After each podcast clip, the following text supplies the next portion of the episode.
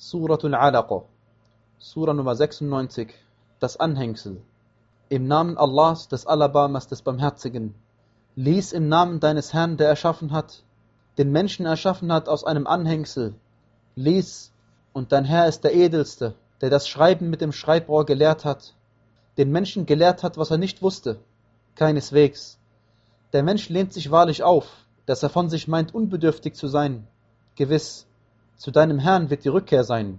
Siehst du denjenigen, der abhält, einen Diener, wenn er betet?